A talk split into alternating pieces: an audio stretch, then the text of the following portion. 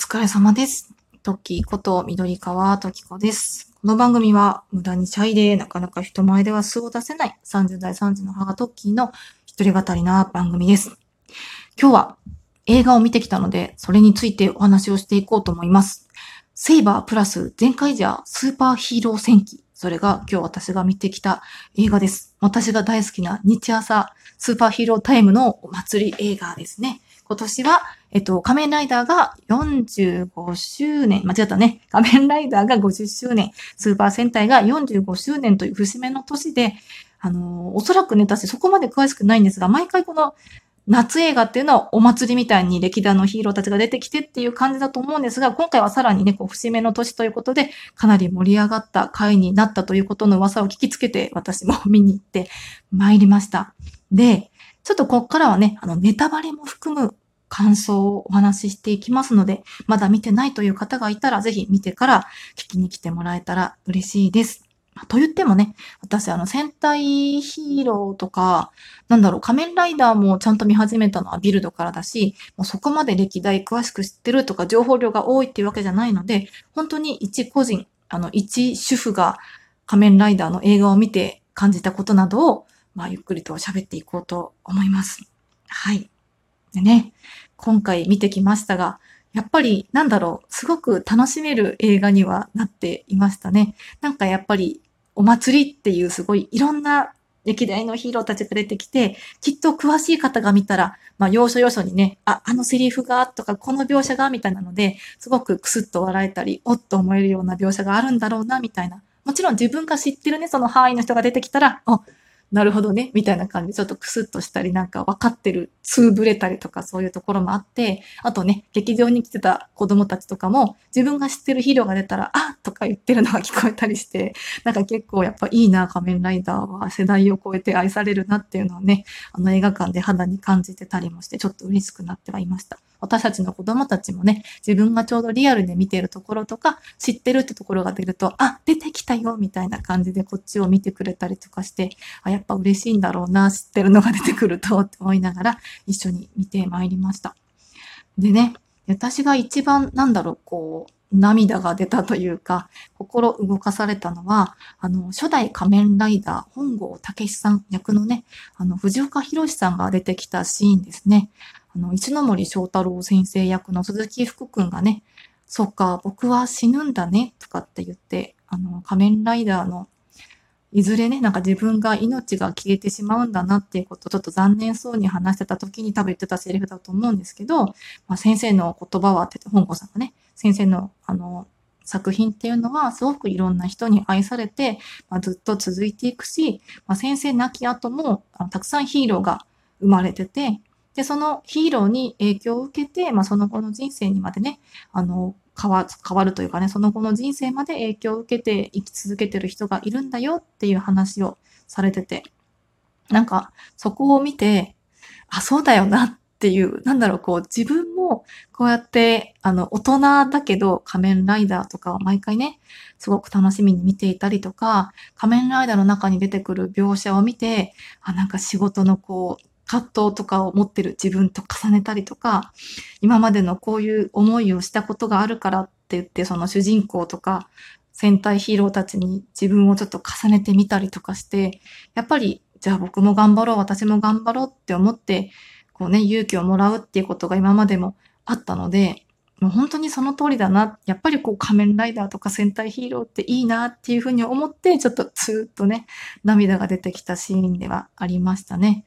あと、なんだろう、なんかその、そこだけの描写じゃなかったと思うんですけど、あの、石森章太郎先生がね、あの、鈴木福君演じる章太郎先生が、あの、物語の主人公が自分の手から離れて活躍している、そんなライダーがね、自分の理想のライダーなんだよっていうお話をされていて、私は、あの、翔太郎先生の思いとかそこまで詳しくは知らないのでね、実際の、あの、映画の中で感じた話だけになってしまうんですが、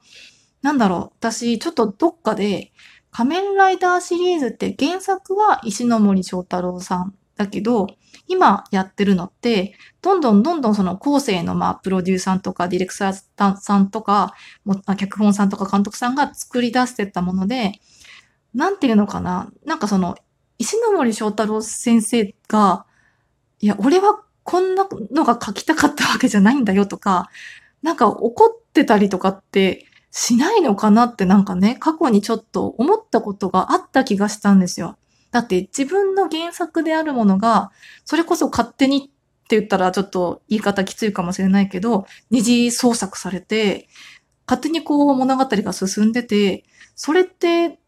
なんかどうなのかなって思ってたんですけど、その今回の映画を見て、その自分のね、手から離れて活躍していて、まあ、それがね、こういろんな人の心に生き続けてるっていうことで、なんか、先生はそれが良かったんだというか喜んでるんだってことを知って、あ、なんか仮面ライダーってこれでいいんだなってなんとなくこう勝手に納得させられた部分があったので、すごく今回の映画を見て、そっか、みたいな。なんかあのドラえもんとかもちょっと私どうなのかなって思ってた時期があったんですよ。これは藤子 F 不二雄先生が書いたことじゃなくて、最近のあの近代の人間が勝手に作ってるもの、ものですよね、みたいな、なんかちょっとそんなことを思ってた時期もあったんですけど、まあでもそれでいいんだなっていうか、そうすることでその人の魂がね、現代の人にもあの残ってこう、たくさんの人に楽しまれる作品として、こう、時を経て物語を紡いでいってるって思ったら、なんか作者の方は本望なのかなみたいに思えて、まあ、勝手ながらなんかちょっと安心したというか、なるほどねってこう納得させられた描写ではありましたね。あと、なんだろうな、ちょっと私またこの映画の中ですごく素敵だなっていうふうに思ったのは、なんか物語を書いてる作家さん、トーマくんが、神山トーマくん、セーバー役の神山トーマくんが、あの、一番最初にのシーンでね、あの、今ちょっとスランプかもしれないみたいな話をみんなの中でしてて、で、物語の中の主人公に辛い思いをさせたりとか、苦しめている、そんな作家の仕事ってどうなんだろうな、みたいな描写があったんですよ。でも、最後の最後の方に、物語の主人公は逃げちゃダメなんだっていう話をしてて、なんだろうな、なんか、物語の中の主人公は逃げないんだよ。だから、君たちも頑張ってね、とも違うかな。なんかその、主人公は、その、もしかしたら作家さんにとって苦しめられる対象かもしれないけど、なんかこう、よく漫画家さんとかでも私そういう話をちらっと昔、あの、チャオとかリボンとか読んでる時に聞いたことがあった気がするんですけど、多分その物語とか書いてて、勝手にそのキャラが動き出す瞬間があるみたいなね、作家さんとかがよく言ってるみたいな話を、確か過去に聞いたことがあって、その設定とかはもう自分で考えるけど、あとはもうそのキャラが勝手に動いてくれるっていう、なんか降りてくるみたいな話を聞いたことがあったので、まあそういうところもあるんだろうなとも思ったし、その主人公がね、逃げないで、その戦ってくれるっていうところが、なんかこう、本当にその神が与えた物語というか、すごく、なんか、私たちはそのすごいものをね、あの、創作っていうのは見せてもらってるんだろうなっていう、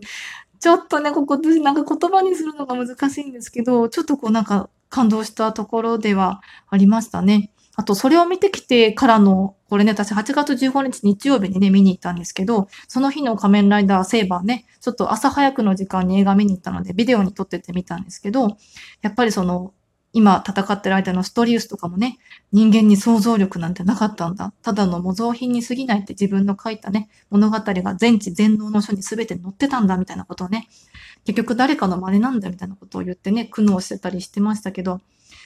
なんかね、なんかそういうところにも繋がってくるような話だったので、うん。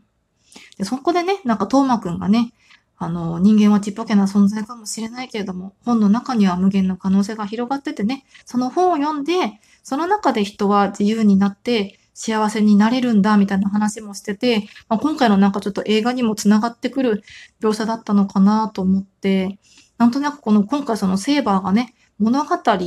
が主人公のお話で、なんとなくこう私たちにとってこう仮面ライダーとかスーパーヒーロー戦記って、その架空の物語の中のお話ではあるんだけど、映画の中でもね、物語の中の主人公ではあるけど、でも実際にいるよね、みたいなそんな描写もあって、なんていうのかな、なんかこう、ファンタジーだけど、その中で人は冒険したりとか、夢を見たりとか、幸せになれるから、なんかこう、どうせこんなの現実の世界にないし、とか、なんだろうな、どうしても大人になると純粋な心を忘れて、ヒーローなんてどうせいねえし、とか、なんか、そういう風な考え方になっちゃうけど、なっちゃう人もいるけど、まあ、何歳になっても本を読んだり、こういうね、セーバーとかライダーとかを見て、そういうね、なんだろう、こう、冒険心とか、すごい想像力とかをかき立てられたりとか、幸せな気持ちになれるっていうのは、やっぱり人間のなんかこう楽しみの一つだなっていうのも思ったし、あと、そう、これはね、ちょっとね、あの、付け加えてね、ここも感動したを言いたいんですけど、あの、やっぱ仮面ライダーシリーズがね、あの、正義のヒーローを描いてるけど、なんかこう、人間を描いてるよね、みたいな描写もすごい好きでしたね。こう、なんか正義のヒーローだけどずるいことをしたり、悪もあるって、その、石森章太郎くんがね、言ってた時に、でも、その章太郎は人間を描いてるんだよね、みたいな話をして、なんかそれがやっぱりその、この人間模様を描いてるからこそ私たちにね、こう共感を与えたりとか、すごく感動させるね、シリーズになってて、で、いいものだからこんなに長く続いてるんだよ、みたいなことも言ってて、なんかね、やっぱりライダーはオワコンなんかでもないし、ネタが尽きて、もうなんかね、あの、切羽詰まってるようなコンテンツでもないしっていうことをね、最後まで私たちに教えてくれて、なんかこの映画を見てね、本当に仮面ライダーシリーズを好きでいるっていうことは幸せなんだなっていうふうに感じさせていただきました。ちょっとね、駆け足になってしまいましたけど、なんかこういう話を誰かとまた一緒にできたらいいなと思うので、何かあの思うことなどありましたら、よかったら感想などコメ、コメ